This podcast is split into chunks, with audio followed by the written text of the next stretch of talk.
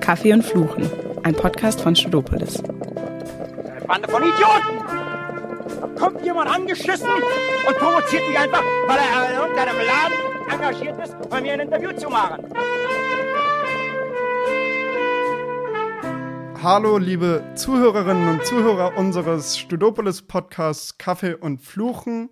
Wir freuen uns, euch heute zu einer neuen Folge begrüßen zu dürfen. Heute mit der Aufsichtsratsvorsitzenden der Funke Mediengruppe und Verlegerin Julia Becker. Wir freuen uns sehr, dass Sie da sind. Vielen Dank. Ja, herzlichen Dank für die Einladung. Ich freue mich, heute hier sein zu dürfen wir sind schon ein bisschen traurig, wir hätten es fast geschafft und bei Ihnen hätten wir es uns getraut, weil Sie, weil Sie Kinder in unserem Alter ungefähr haben.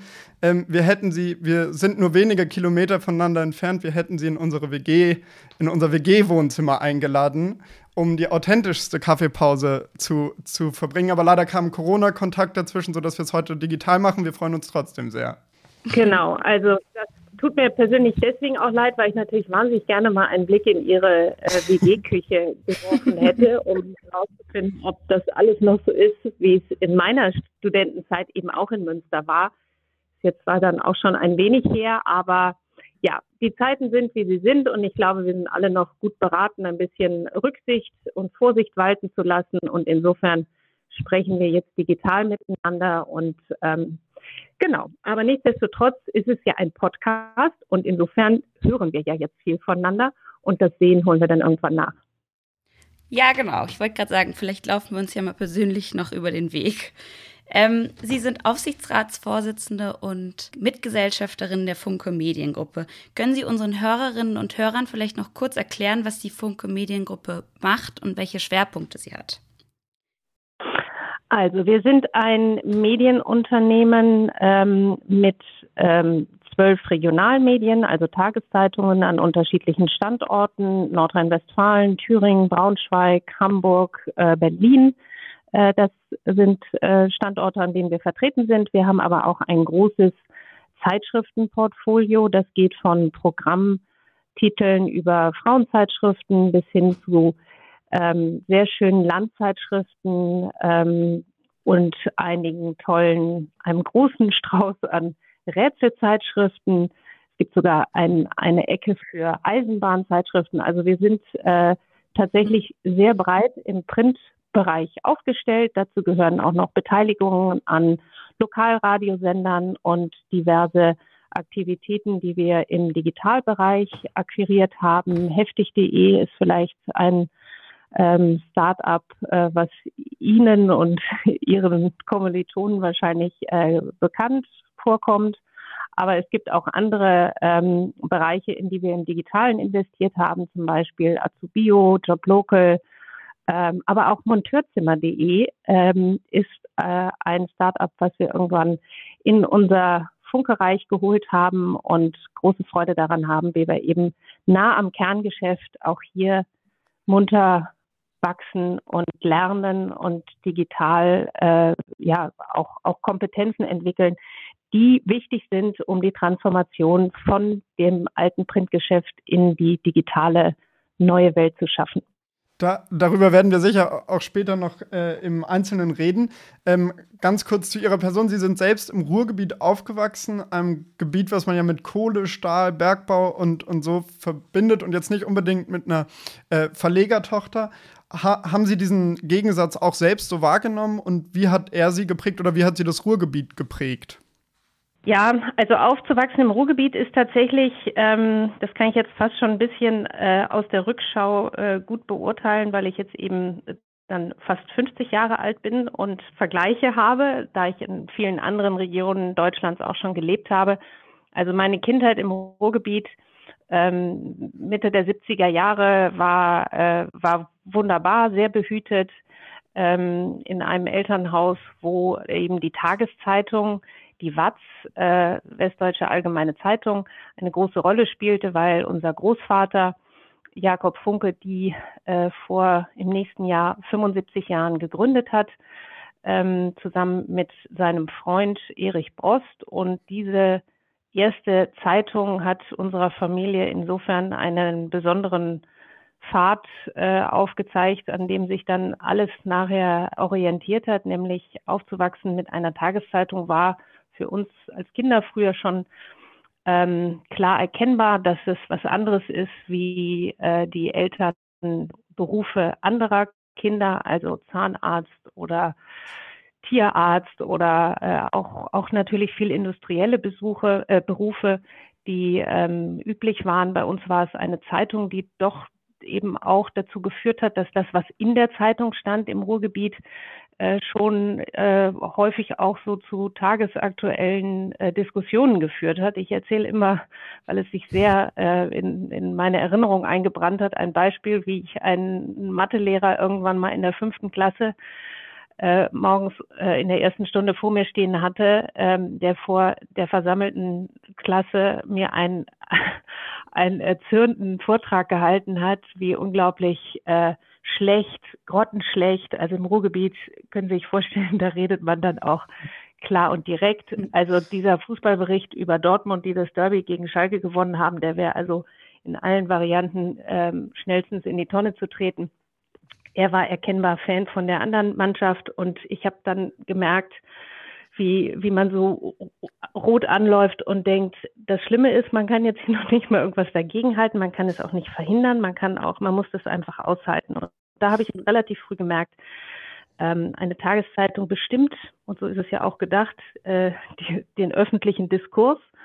Ähm, aber es, es hat auch was mit Anfeindungen zu tun und es hat auch was mit anderen Meinungen zu tun, die ähm, die, die man dann eben aushalten und, und eben auch äh, sich anhören muss.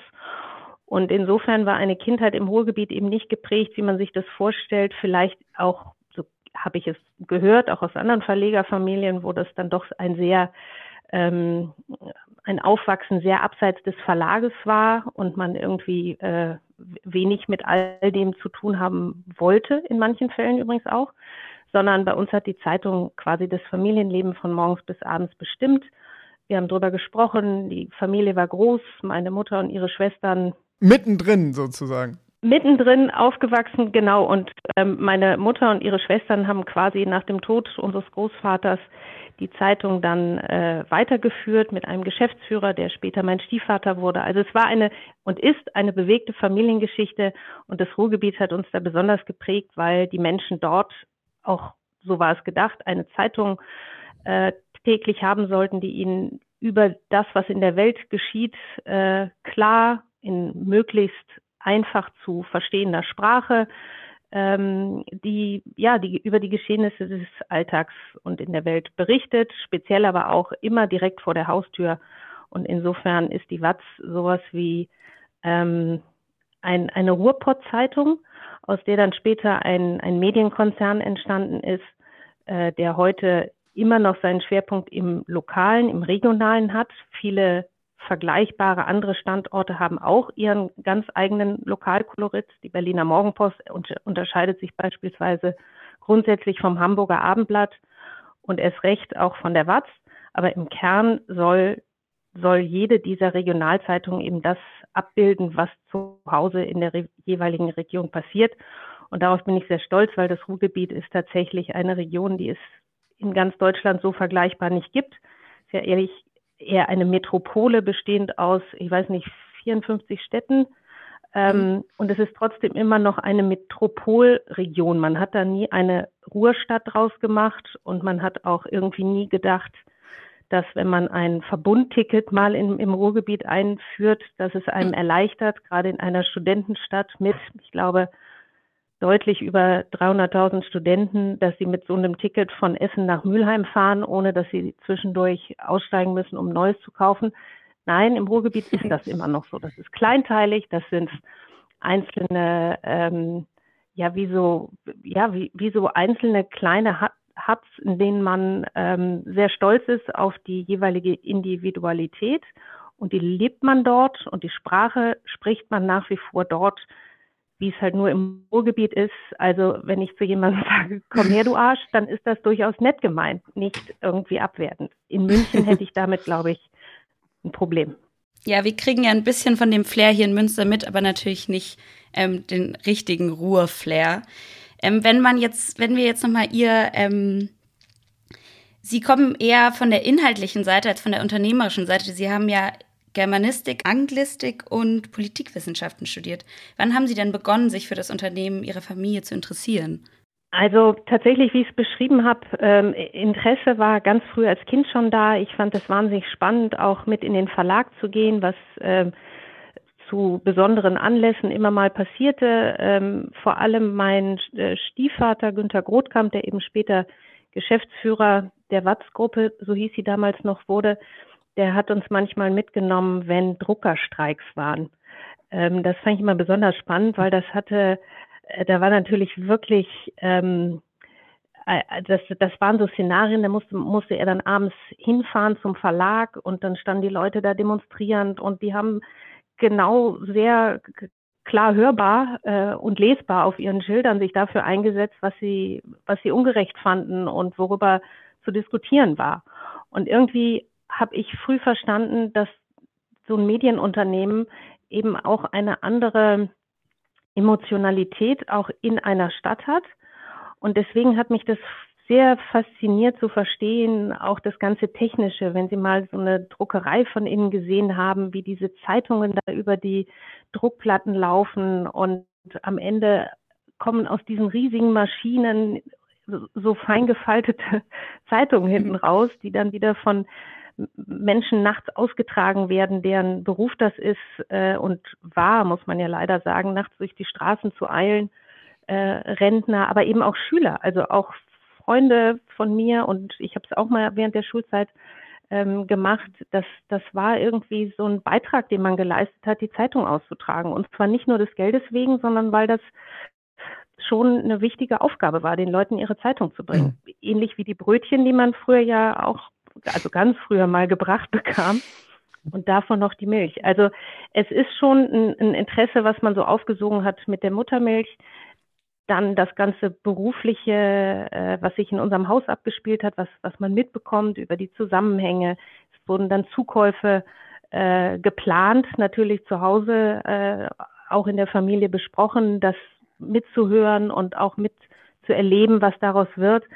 Das war faszinierend, wenn auch natürlich immer so aus der Beobachterseite. Und während des, während der Schulzeit habe ich dann tatsächlich ähm, meine ersten Praktika in anderen Zeitungen gemacht ähm, was auch typisch ist für so eine 80er Jahre äh, Denke, äh, sage ich jetzt bewusst, in Verlegerfamilien war äh, folgende Tatsache, dass ähm, ich also gerne ein Praktikum machen wollte, beispielsweise in Düsseldorf oder in Wuppertal in einer Redaktion. Und Herr Grothkamp eben Chef der WAPS-Gruppe, die damals relativ äh, gefürchtet war wegen ihres etwas rücksichtslosen ähm, Expansionskurses. Die Krake des Ruhrgebiets wurden wir früher genannt. Und der Kopf war also Herr Grothkamp zusammen mit dem anderen Geschäftsführer. Und der brachte mich dann immer persönlich in die Redaktion, in der ich jetzt mein Praktikum machen wollte und sollte. Und stellte mich dann vor den Chefredakteur und sagte so, dass die Julia, die macht hier jetzt vier Wochen Praktikum und nicht, dass mir hier äh, Schererei zu Ohren kommen. Er meinte das immer auf mich bezogen, aber das hat natürlich kein Chefredakteur äh, so witzig verstanden, sondern ich wurde dann vier Wochen in die Kaffeeecke geschoben und bei jeder Redaktionskonferenz haben die mich einfach draußen gelassen. Ich glaube, weil sie Sorge hatten, dass ich da irgendwie internas mitschreibe oder ähm, ich würde das heute mit meinen Kindern anders machen. Ich würde sie soll Die schicken sie auf den Reitplatz, wie wir gelesen haben. da sollen die sich auch tummeln, aber vor allen Dingen solche ähm, Vitamin B gut gemeint Zugänge zu schaffen, führen halt eher meist zum Gegenteil, nämlich dass man eigentlich weniger lernt. Und ähm, aber das war die damalige Zeit, auch der Anspruch, den man so hatte äh, innerhalb der, Familie, der Verlegerfamilien, ähm, dass da was ordentlich aus den Kindern werden soll, ist ja durchaus auch nicht äh, äh, schlecht, aber ähm, es wäre sicher mit ein bisschen mehr Neutralität hätte ich wahrscheinlich mehr mehr Informationen bekommen. Und deswegen habe ich dann nachher gedacht, ich mache es jetzt mit einem ordentlichen Studium und dann sehe ich zu, dass ich ähm, möglichst viel über all das lerne, was, was es zu wissen gibt, um in einem Medienunternehmen später mal Verantwortung übernehmen zu können. Wie ihr wisst, sind wir ein sehr junger Podcast und können jede Unterstützung gebrauchen. Deshalb würdet ihr uns einen riesen Gefallen tun, wenn ihr uns in eurem Freundes- und Bekanntenkreis teilt, wenn ihr eurer Familie davon erzählt, wenn ihr uns zum Beispiel in WhatsApp-Gruppen schickt, uns auf Apple Podcast bewertet und kommentiert oder auf anderen Streamingdiensten folgt. Das würde uns sehr weiterhelfen und auch sehr freuen. Vielen Dank.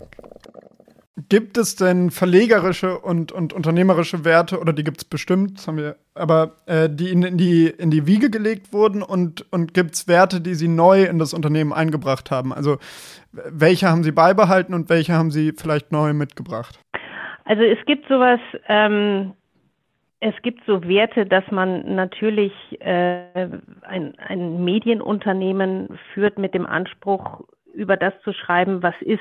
Also man macht es idealerweise mit genau diesem journalistisch, kritisch, freien, objektiven Anspruch. Ähm, das ist aber natürlich mehr auf das journalistisch-inhaltliche bezogen. Unternehmerisch würde ich sagen, sind wir geprägt von einer Mutter und von einem, vor allem auch von einem Großvater, ähm, dem, dem Sparsamkeit, also eine Nachhaltigkeit sehr wichtig war, ist sicher ein Thema ähm, dieser Generation. Das heißt, unser Großvater hat nach dem Krieg äh, beschlossen, seinen Beitrag zu leisten, um eben die Menschen darüber zu informieren, damit auch eine Demokratie wirklich entstehen, wachsen und, und halten kann und man nie wieder ähm, ein Szenario erleben muss, wie, wie der Zweite Weltkrieg es eben den Menschen so dramatisch ähm, vor Augen geführt hat.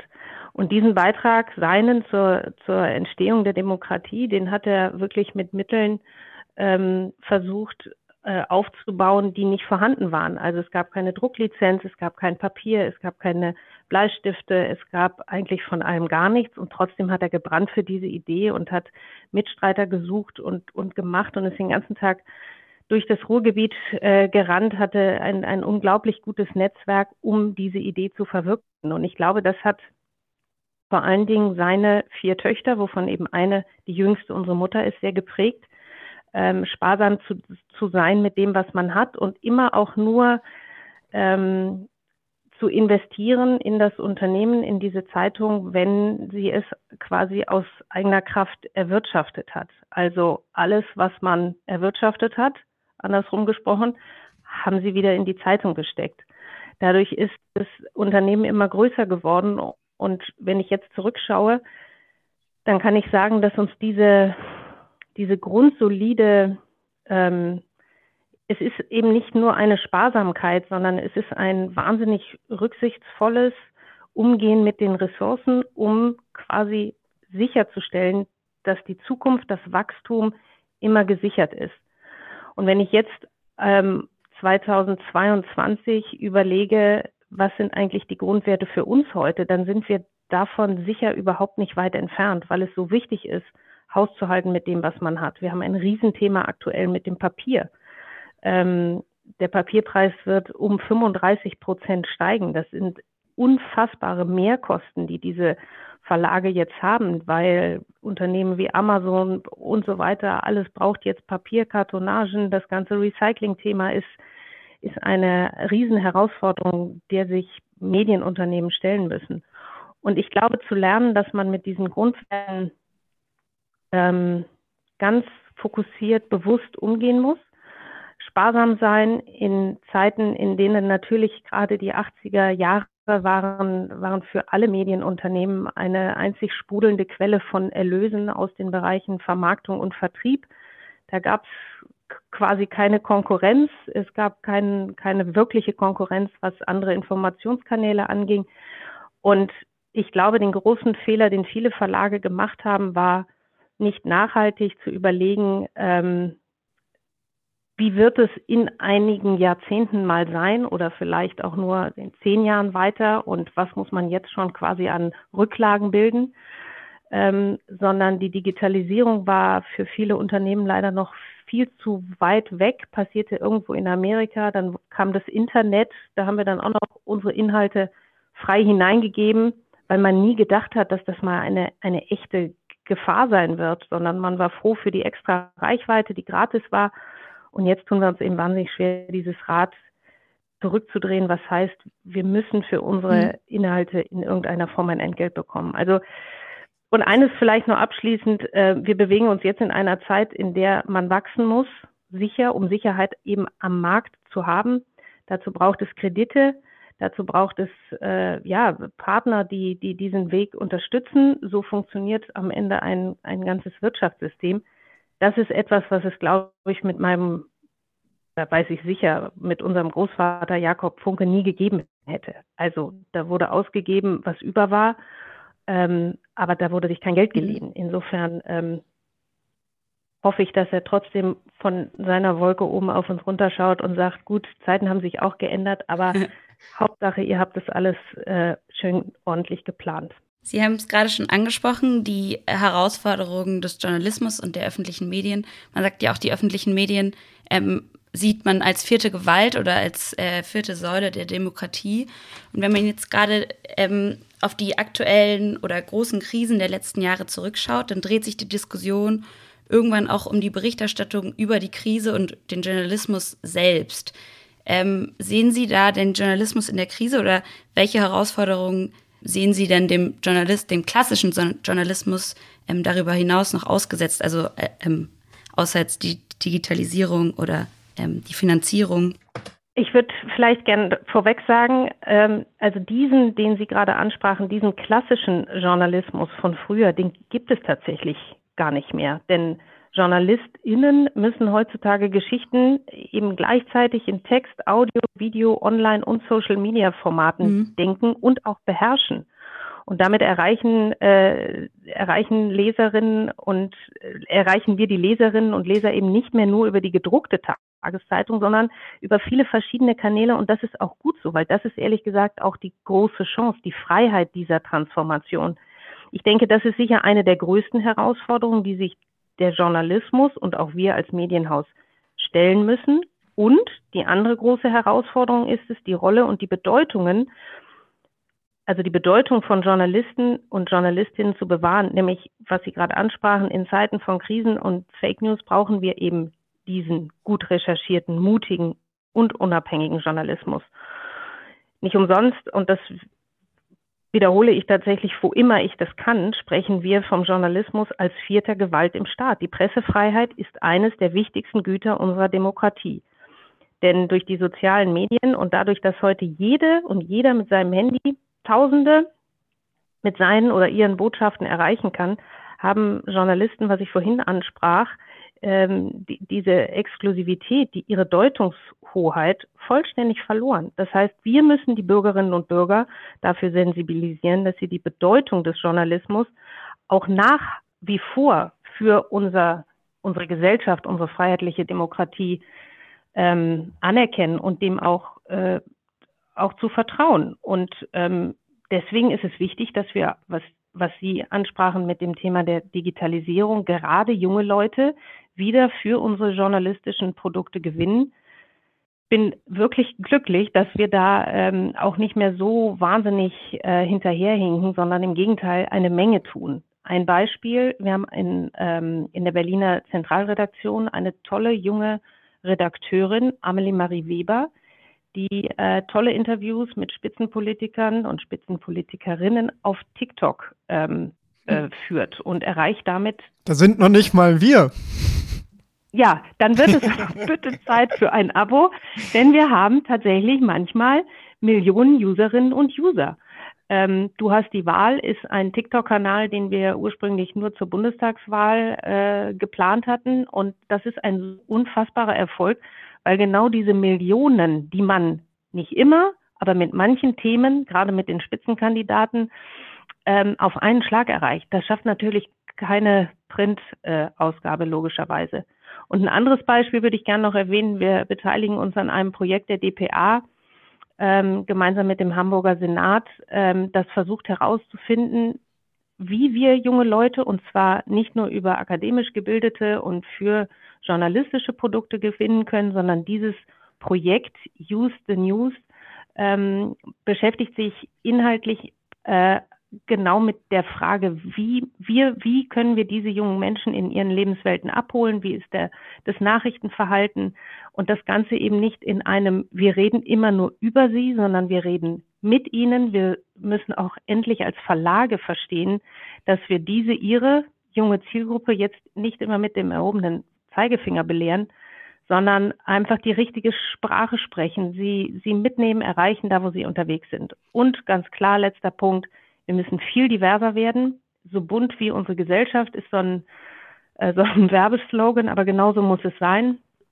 Nicht nur viel weiblicher in den Redaktionen, sondern auch was die Zugänge zu Verlagen, zu Medienunternehmen angeht, die klassischen Wege, Abi, Volontariat, idealerweise noch ein Studium und drei Sprachen, sonst brauchen sie äh, gar nicht anzuklopfen. Das ist so gestrig und wir verlieren so viele Leute, die aus einer ganz anderen Lebensperspektive einen echten Mehrwert für journalistisches Tun mitbringen.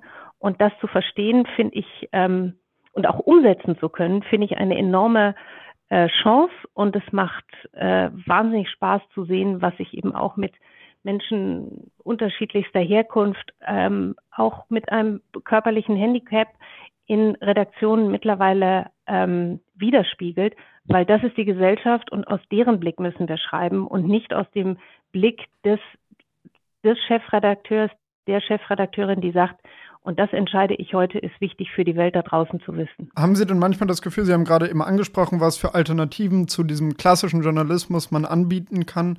Also eben TikTok, YouTube-Videos oder auch so äh, Interviews mit YouTubern wie äh, LeFloid, Rezo oder so, die, die ja immer wieder in der äh, Öffentlichkeit standen haben Sie manchmal das Gefühl, dass sich nicht nur die Art des Medienkonsums, sondern dadurch auch die Qualität des Medienkonsums ändert? Also, dass ja, die Verlage müssen sich anpassen, aber passen die sich an ein niedrigeres Niveau an? Also gibt sich unsere Generation ihrer Beobachtung nach damit zufrieden, einfach nur kurz die Schlagzeilen zu lesen und weiter zu swipen? Oder glauben Sie, es gibt schon noch das Bedürfnis, wirklich in die Tiefe zu gehen? Oder müssen Sie sich jetzt an ein niedrigeres qualitatives Niveau anpassen? Ähm, das ist eine ganz spannende Frage, weil wenn man es jetzt mal rein aus Vermarktungssicht sieht, und das ist zum Beispiel ein Thema, äh, was, was wir auch intensiv immer wieder in Aufsichtsratssitzungen diskutieren. Es geht natürlich auch, womit verdienen wir zukünftig Geld?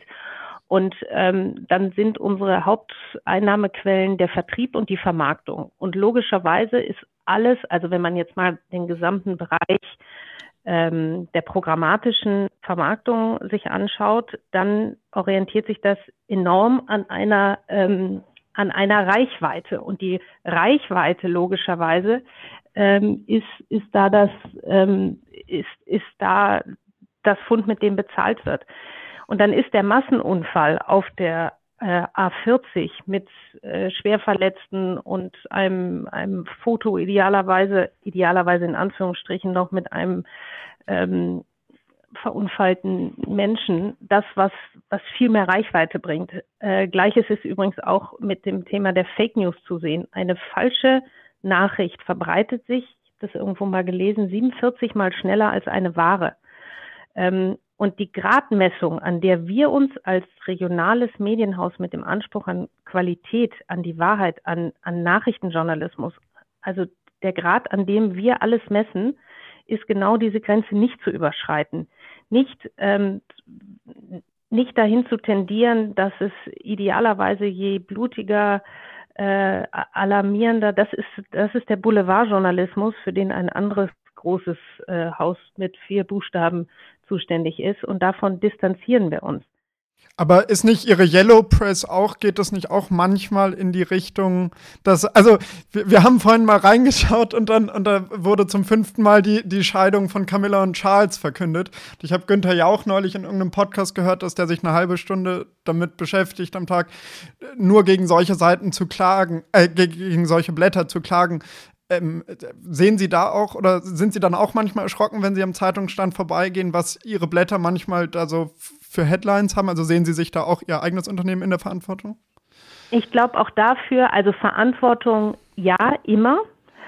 ähm, vor allem, weil man es differenziert sehen muss und, und auch verstehen muss. Und deswegen bin ich auch froh um die Gelegenheit, weil mir das doch häufig ähm, immer dann, äh, also die Frage höre ich häufig, wenn ich von unserem Anspruch an Qualitätsjournalismus spreche. Entschuldigung, dass ich da auch reingegangen bin.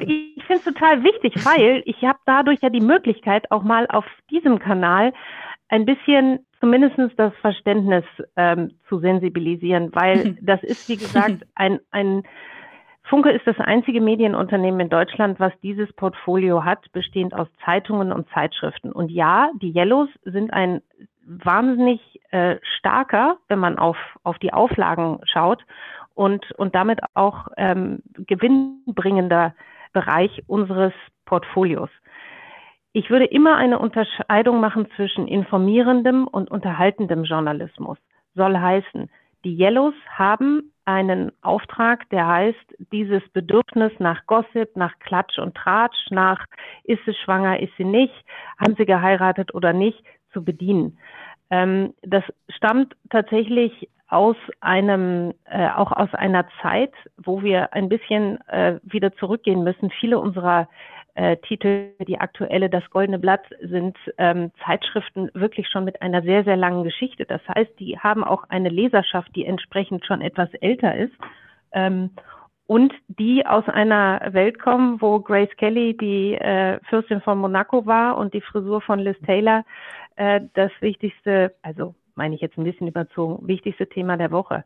Diese Menschen, diese Leserinnen und Leser, die sind ja heute auch noch da und sitzen leider, und das ist ein bisschen die traurige Seite dieser Wahrheit, sitzen vielfach, nicht alle, aber viele von ihnen in Altenheimen, ähm, mehr und mehr vereinsamt, verbringen unendlich viel Zeit in äh, Arztpraxen, Wartezimmern oder in irgendwelchen anderen Einrichtungen. Und diese Form der gewohnten nennen Sie es Alltagsflucht, Unterhaltung, die ist ein fester Bestandteil dieser Menschen und diesem Teil der Gesellschaft, die wir, so verstehen wir, ähm, auch da unseren, unseren Unterhaltungsauftrag nicht äh, wegfallen lassen wollen, weil es irgendwie nicht mehr sexy für unser Portfolio ist. Wir haben immer wieder ähm, also sehr spannende Anfragen, ob wir das verkaufen wollen. Und ich finde, es ist am Ende auch ein, ein Auftrag zu sagen, auch diese Menschen haben ein Recht auf Unterhaltung. Und jetzt kommt es.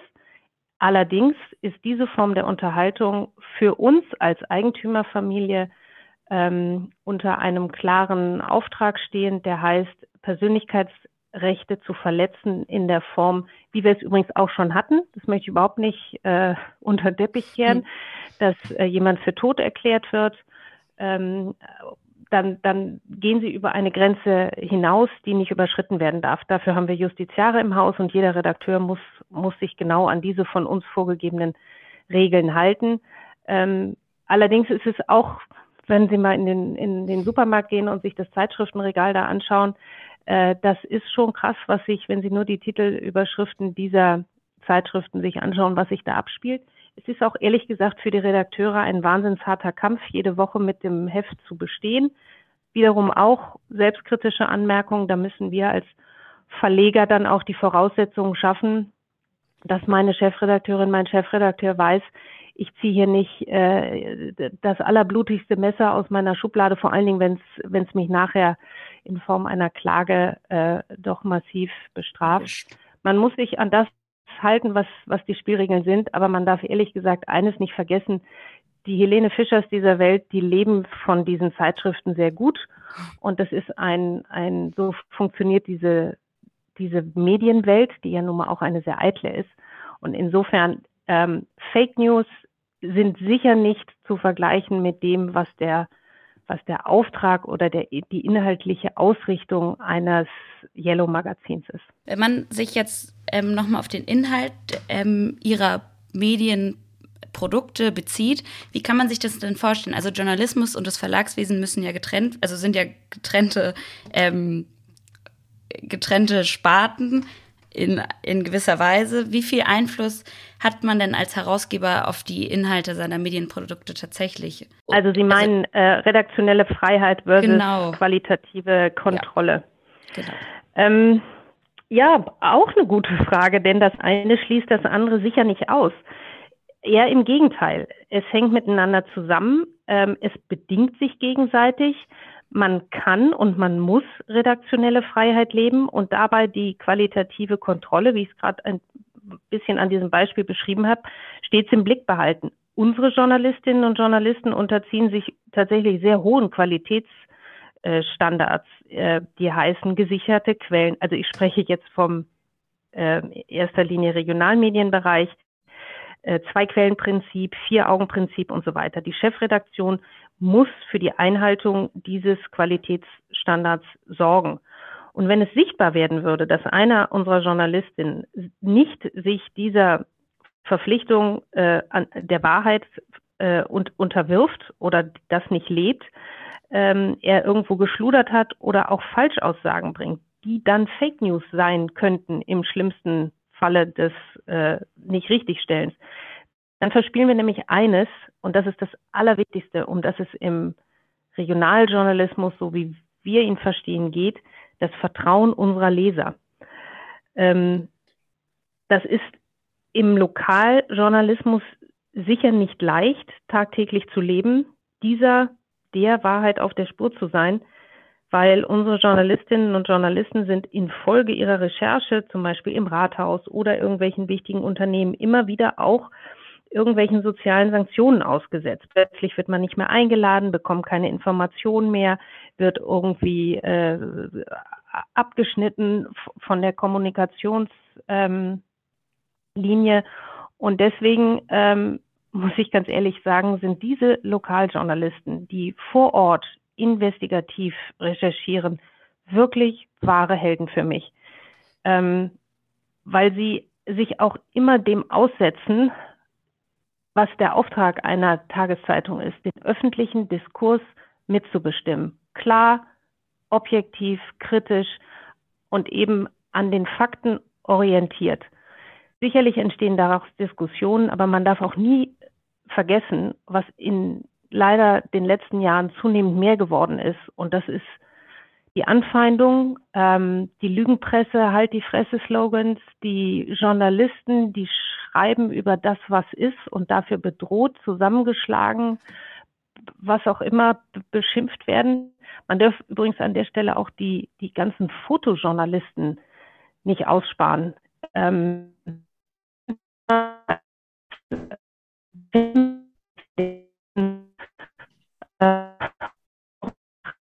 Journalisten auch hier im eigenen Land ähm, der Fotojournalist da immer so zu kurz kommt. Ich meine, das sind die Menschen, die die Kamera draufhalten. Das sind die Menschen, denen man äh, das Stativ äh, um die Ohren haut, ist, ist fast despektierlich gemeint. Also so sieht unsere Realität aus. Die, die Stimmung in unserem Land, die spaltenden Strömungen, das äh, alarmiert, das alarmiert mich sehr. Und es wird jeden Tag äh, die Aufgabe der Journalisten sein, das auszuhalten und weiterhin darüber zu berichten, weil es nicht zu tun, sich nicht mehr in die Demonstrationen zu stellen, nicht mehr in die AfD-Parteiversammlung sich hineinzusetzen als junge Frau, ähm, wenn man weiß, was einem möglicherweise auf dem Nachhauseweg droht, dann haben wir in diesem Land ähm, ein Ziel erreicht, was mich, was mich, das muss ich ganz ehrlich sagen, manchmal nicht mehr schlafen lässt und wofür ich und meine Familie angetreten sind, indem wir auch nochmal ein, ein bisschen mehr an Verantwortung uns aufgeschultert haben,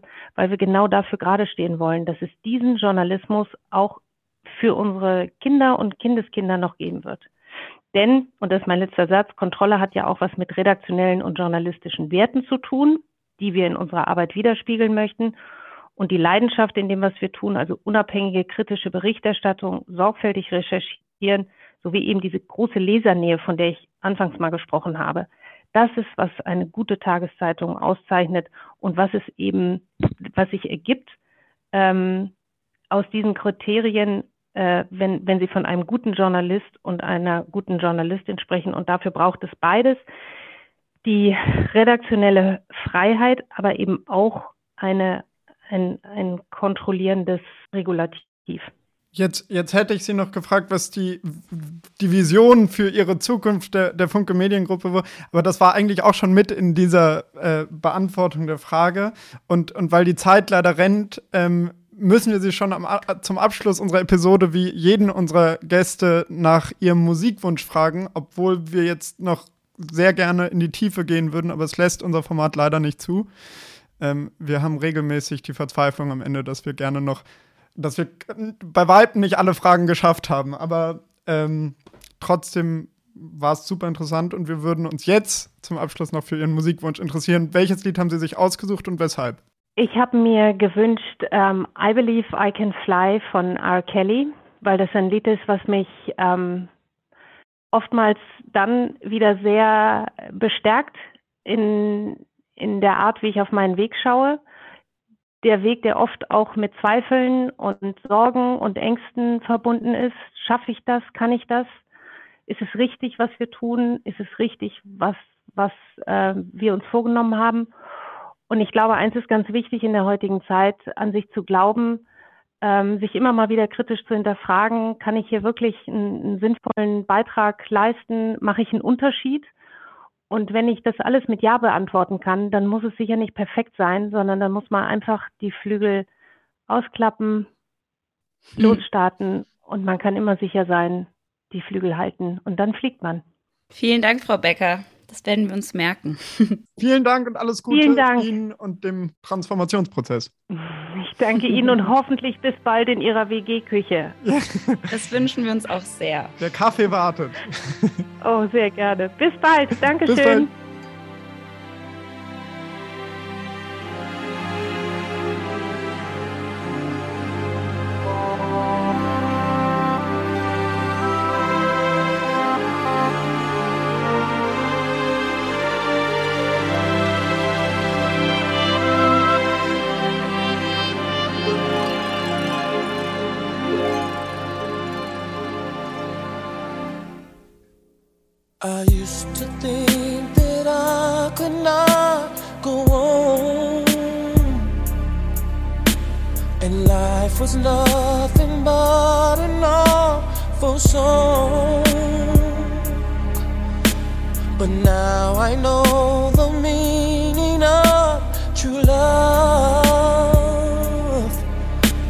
I'm leaning on the everlasting arms.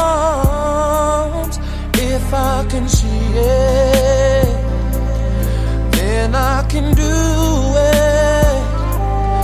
If I just believe it, there's nothing to it. I believe I can fly. I believe I can touch the sky about it every night and day. Spread my wings and fly away. I believe I can soar.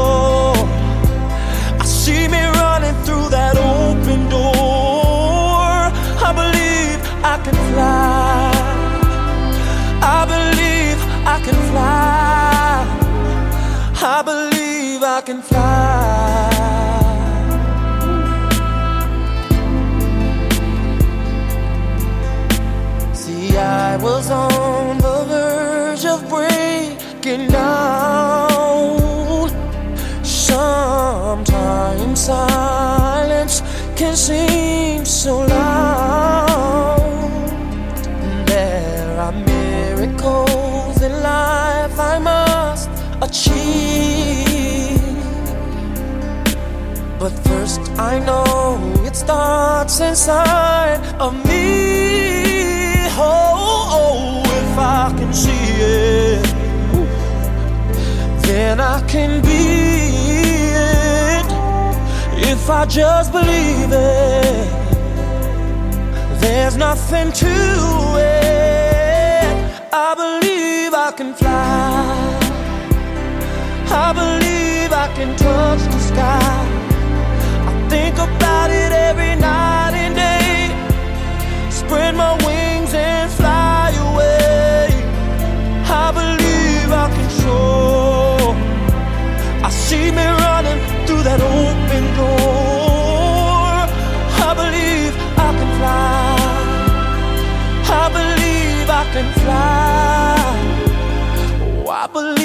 I can fly. Hey. far